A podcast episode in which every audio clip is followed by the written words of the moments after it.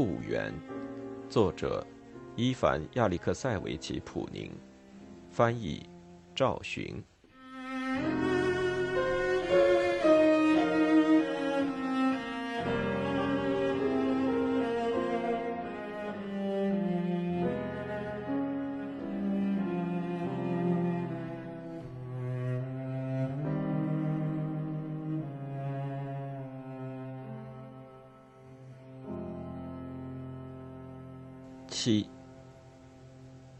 娜塔莉亚谪居索什基村时，苏霍多尔又发生了两件大事：一是彼得·彼得洛维奇结了婚；二是兄弟两人自愿入伍，参加了克里米亚战争。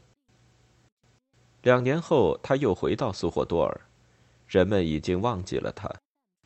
这时，他已经认不出苏霍多尔了，正像苏霍多尔也认不出他一样。一个夏日的傍晚，当老爷家派来的马车吱吱嘎嘎的驶进索什基木房前时，娜塔莉亚立即跑出了门外。叶夫西波杜良惊愕的喊了起来：“这这是你吗，娜塔莉亚？还能还能是谁呢？”娜塔莉亚脸上露出一丝微笑说。叶夫西波杜良直摇头。你怎么一点儿不好看了？他不过不像原来的样子罢了。当时她是个剪光了头发、脸蛋圆圆的、眼睛亮晶晶的小丫头，现在变成身段窈窕、消瘦、神态恬静、沉着、安详、性格温柔的少女了。她身穿方格布筒裙和一件绣花上衣。按家里的规矩，头上戴着一条深色的头巾，皮肤晒得黑黝黝的，满脸都是淡褐色的雀斑。叶夫西是在苏霍多尔懒散惯了的人，自然觉得深色的头巾、黑黝黝的肤色和雀斑都不好看。返回苏霍多尔的路上，叶夫西说：“姑娘。”瞧，你都长成一个未婚妻的样子了，呃，想出嫁吗？他摇了摇头，不想，叶夫西叔叔，永远也不嫁人。这是为什么呢？叶夫西问道，甚至把衔在嘴上的烟斗拿了下来。他不慌不忙的解释说：“不是每个人都能够出嫁。”大概他要去伺候小姐，小姐又立誓出家侍奉上帝，那就不会放她出去嫁人。何况，他又多次清清楚楚的梦见。你梦见了什么？叶夫西问。这没什么，都是瞎扯的事。他说：“格尔瓦西家来的时候说了那么多新鲜事儿，快把我吓死了。我想的多了，于是就做了梦。”听说格尔瓦西家还到你们这里来吃了早饭，是真的吗？娜塔莉亚想了一下。是吃过早饭。他来了以后对我们说：“老爷打发我来你们这儿是要办件大事，先给我吃早饭。”我们就像招待客人那样安排他吃了早饭。他吃饱了以后从房里走出来，朝我挤了一下眼睛。我跑出门来，他就一五一十的都对我说了，然后就溜之大吉。你怎么不叫人来抓他？那哪行？他威胁我说，如果我喊，就打死我的，而且告诉我晚上以前都不许说出什么。他对这里的主人讲：“我去仓房睡觉了。”苏霍多尔下房的人好奇的看着他，他的女伴和同龄姑娘都向他问长问短，可是娜塔莉亚就是对自己的女伴也回答的很简短。仿佛他正在扮演一个什么角色。日子过得挺好的，他一直重复着这句话。有一次，他操着朝圣者的语调说：“上帝是富有的，日子过得挺好。”他和往常一样，立即置身于苏霍多尔工作繁忙的生活之中。对祖父过世，两位少爷自愿出征。小姐精神失常，学着祖父的样子在室内徘徊踱步，和大家都格格不入的新太太当了家。她是一位身材矮小、丰满肥胖、精力充沛又身怀六甲的妇人。对这一切，她都毫不感到惊奇。吃午饭时，太太叫他出来见见面。叫那个，他叫什么？啊？叫娜塔什家到这儿来。娜塔什家轻轻的快步走了进来，在胸前画了十字，向屋角的圣像深深礼拜，然后向太太、小姐躬身请了安，恭敬的站在一旁等候垂问和吩咐。当然，只有太太问了他一些话。小姐长高了，人也瘦了，鼻子显得越发尖了。他那双黑得出奇的眼睛痴呆地凝视着娜塔莉亚，一句话也没有说。太太吩咐他去伺候小姐，他鞠了躬，只简简单单地说：“遵命。”这位小姐像是非常注意，又像是非常冷漠地望着他。晚上因为给他脱袜子时没有使他称心，于是他怒不可遏，眼睛都斜了。突然，就向娜塔莉亚扑了过去，残酷地撕扯她的头发，觉得其乐无穷。娜塔莉亚像个孩子那样哭泣着，但沉默着，一声不响。等到他回到丫头们住的下房，坐在木榻上整理他那被撕得乱七八糟的头发时，他睫毛上挂着泪珠，然而却微微一笑。哼，他可真凶，他说。今后的日子不好过了哟。次日早上，小姐睡醒之后，久久的躺在床上。娜塔莉亚站在门口，斜眼睛偷偷望着她的苍白的面孔。你梦见了什么？小姐那么冷漠的问他，好像这声音是别人替她说的一样。他回答说：“好像没有做什么梦。”这时，小姐又像昨天那样，突然从被窝里跳起来，疯狂的连茶袋、杯子向他扔过去，然后附在被子上，又喊又叫，痛哭起来。娜塔莉亚躲过了茶杯，她很快就学会了极其敏捷的躲开类似的情况。有些愚笨的丫头，当他们回答小姐说没有做梦，小姐有时会向他们喊叫：“那么编个梦给我听。”由于娜塔莉亚不会编造和说假话，于是她就不得不学会另一种本领，躲避可能飞来的灾祸。终于给小姐请来了一名医生，医生给她开了许多的药丸和药水。然而，小姐害怕人们毒死她，所以服药之前让娜塔莉亚先吃一点试试。于是她必须没完没了地替小姐试服各种药物。他一回到苏霍多尔，就听人家说，小姐像盼星星、盼月亮似的等他回来，说小姐一直想念他，睁着大眼睛望着，看他是否从索什基回来了，而且热切的相信，只要娜塔什家回来，他的病就会痊愈，身体就会康复。待娜塔莉亚回来以后，小姐的态度却非常冷漠。是不是小姐因为失望，因而感到痛苦而哭泣呢？当她这样理解之后，她的心都颤抖了。她走进过厅，坐在木箱上，又哭了起来。你心里舒服一点了吗？当她哭得两眼红肿，又回到房里时，小姐问她：“舒服一点了。”娜塔莉亚小声地说：“虽然她因无缘无故的吞服药物已经头昏目眩，心都快停止跳动，然而她还是走过去，热情地吻了小姐的手。从那以后，有很长时间，她都低垂着眼帘，不敢抬头去看那对她发了怜悯之心、没有大吵大闹的小姐。喂，你真是个乌克兰的女巫！”有一次下房里，他的女伴索罗什加这样喊他。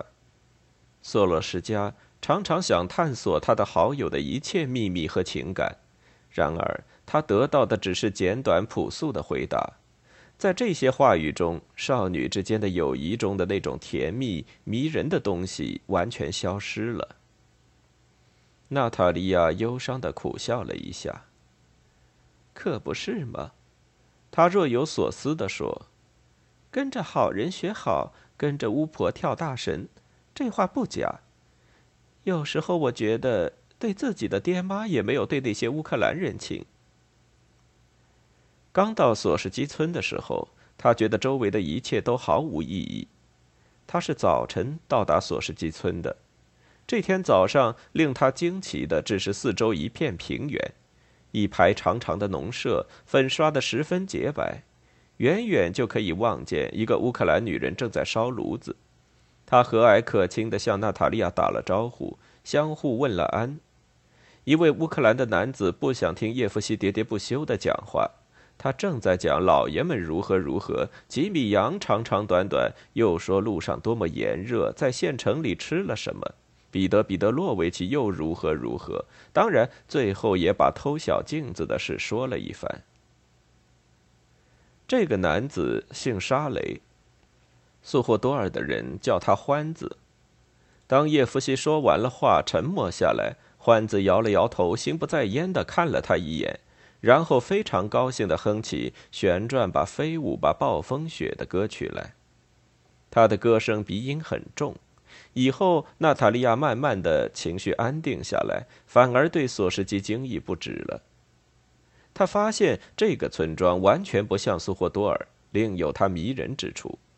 就说这乌克兰式的农舍吧，洁白光滑，上面覆盖着修砌的整整齐齐的芦苇房顶。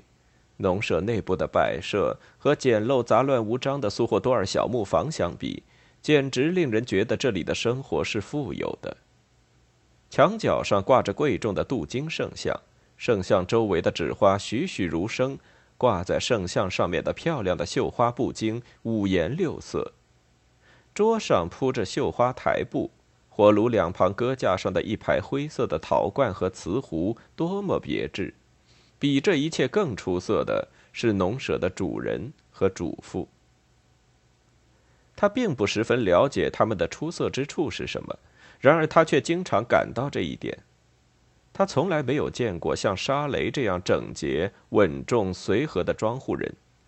他个子不高，脑袋尖尖的呈楔形，满头剪得短短的浓厚的白发，留着一条细细的达达式的小胡子，一如霜染。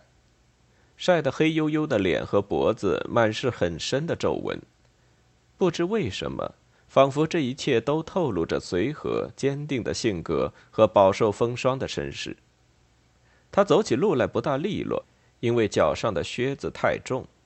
他穿着漂白的粗麻布裤子，裤腿塞在靴子里，上身穿一件也是漂白粗麻布做的衬衫，袖子宽宽大大，开口翻领，衬衫塞进裤腰里。他行动起来，身体微微有点雨。然而，无论他脸上的皱纹、头上的白发，还是微雨的身躯，都一点儿不给人以老迈的感觉。他的脸上没有我们苏霍多尔人那种疲倦、萎靡不振的样子。他那不大的眼睛里流露出锋利而微带嘲讽的神情。他使娜塔莉亚想起了一件往事：有一次，一个塞尔维亚老人带着一个会拉小提琴的孩子到苏霍多尔来。不知他们是从哪里来的，他觉得这人就是他。苏霍多尔给这位乌克兰女人起了个外号，叫她长毛。她名叫马琳娜，是个五十上下的妇人，身材匀称。太阳光给她的细腻的皮肤蒙上一层均匀的黄色。这样的皮肤是苏霍多尔的女子所没有的。她的脸上颧骨宽宽的。脸型端方粗犷，有一种独具一格的美。他的眼神严肃而又生气勃勃，一会儿闪着玛瑙色的光，一会儿闪着发灰的琥珀色的光，来回变换，像猫眼睛似的。头上披一条金丝大红点的黑色大头巾，看上去像东方人的高高的缠头，身穿一条黑色的短裙，紧紧地裹着有点长的胯骨和两膝。他赤脚穿着一双打着铁掌的皮鞋，裸着的小腿又圆又细，呈黄褐色，看上去像两根上了漆的小木棍。当他边干活边唱歌的时候，双眉紧锁，发出有力的胸音。他曾经唱过一个歌，这歌叙述波查耶夫被叛逆围城的故事。他唱道：“啊，晚霞西天红遍，照着波查耶夫的脸。”接着他又唱圣母如何显灵，保护圣徒修道院。在他的歌声里流露出绝望哀诉。同时充满着雄伟、坚强、大义凛然的气概。娜塔莉亚又喜悦又害怕，眼睛一直盯着看他唱。这对乌克兰夫妇膝下没有儿女，而娜塔莉亚又是个孤儿，他们相处就很和睦。如果他这时还住在苏霍多尔，人们就会一会儿称他为老爷家的养女，一会儿又骂他是小偷。高兴起来，可怜他一阵子；不高兴的时候，恨不得把他的眼珠子都挖出来。可是这对乌克兰夫妇待人接物看上去冷冰冰的，然而对什么人都一样。他们不好奇，不曾闲事，话也很少。秋天的时候，他们分派那些从卡卢加省来的姑娘媳妇儿们去收拾打场，因为他们穿着花花绿绿的大坎肩，人们叫他们花布衫儿。娜塔莉亚和这些花布衫儿在一起，觉得格格不入。他们都是以行为放荡、身患脏病而臭名远扬的。这些女人长着大奶房，胡作非为，蛮横不讲理，骂起人来别提嘴有多脏。俏皮话有的是，把人骂得不亦乐乎，自己却得意洋洋。他们像男人那样翻身上马，跑起来像发了疯似的。如果娜塔莉亚在熟悉的环境里生活，能和人说说心里话，想哭就哭一场，难过了和大家一起唱唱歌，也许她的痛苦会慢慢散掉。可是，能向谁吐一吐心里的苦楚和烦闷？又有谁能和他一起唱唱歌呢？花布衫儿的歌声是那么粗俗，给他们伴唱的人声音高得直走调，而且听起来过于亲昵。有伤大雅，还打着口哨发出咯咯的怪叫。沙雷则只唱那些诙谐的舞曲。马琳娜就是在唱爱情歌曲的时候也非常端庄严肃，而且调子阴沉，总是若有所思似的。风吹暗柳声声哀，这柳树啊，是我亲手栽。他如泣如诉的唱着，然后压低了歌喉。声调刚毅而绝望地唱下去，我倾心的那个小伙子，他却没有来。娜塔莉亚在孤独与寂寞中喝下了这第一杯又甜又苦的相思毒酒。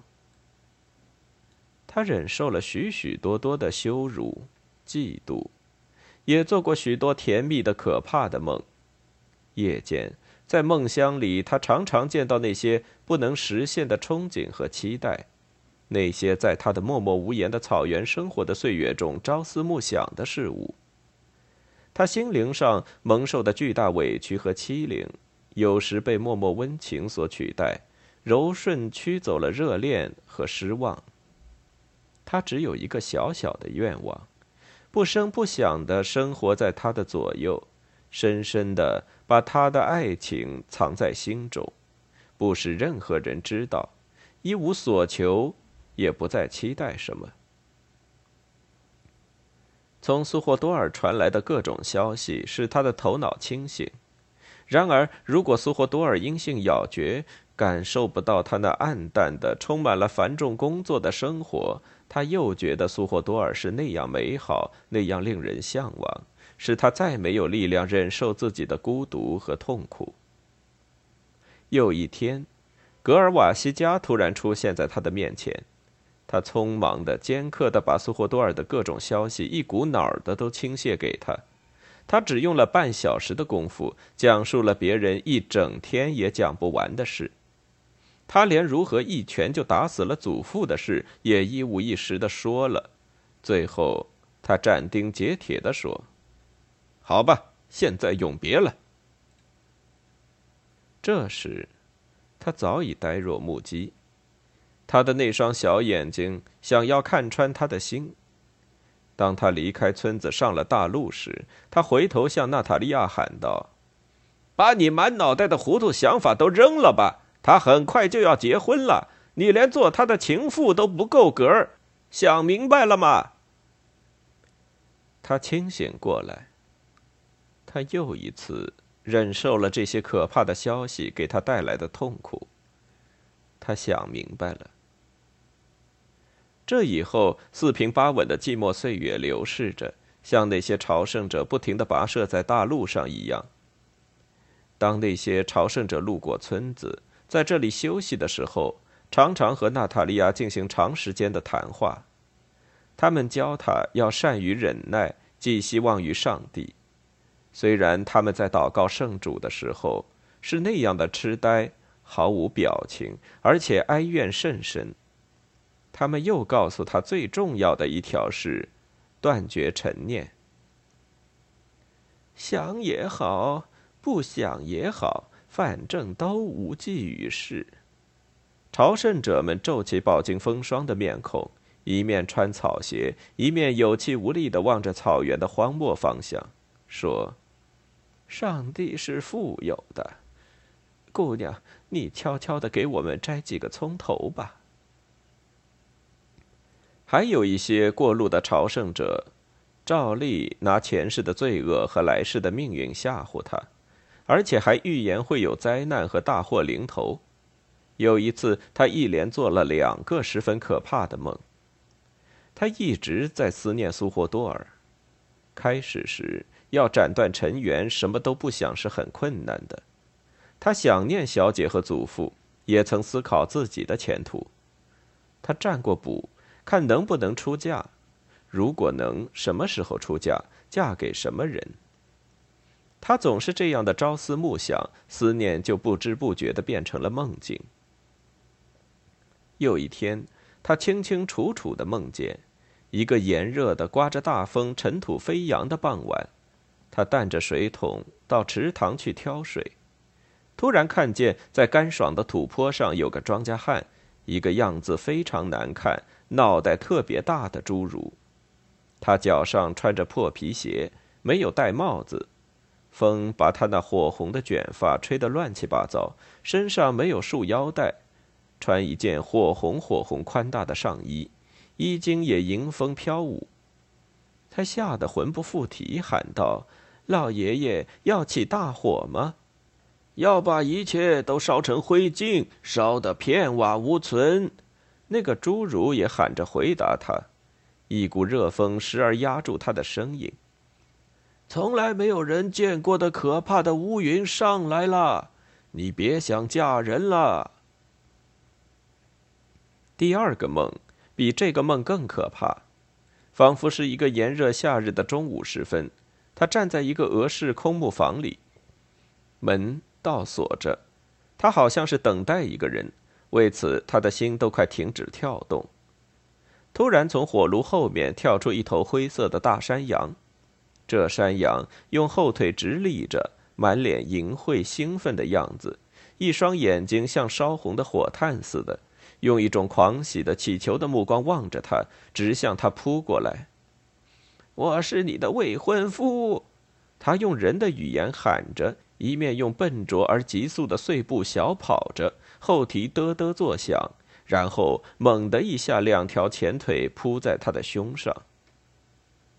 他睡在门廊里，被噩梦惊醒了，吓得从床上蹦了起来，心跳那样厉害，人几乎快要死过去。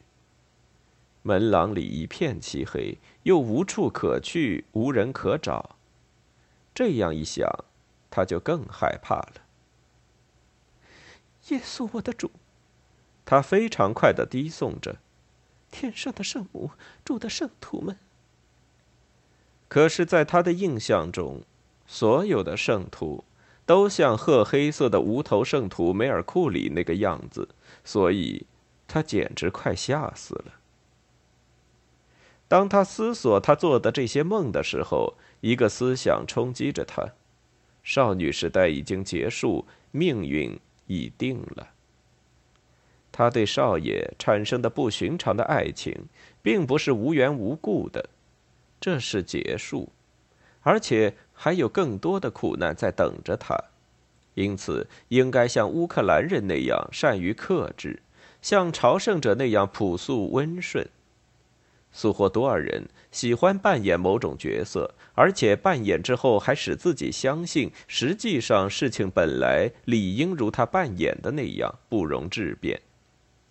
虽然各种角色的扮演都是他们自己臆想出来的，那么，娜塔莉亚也为自己选择了一个角色。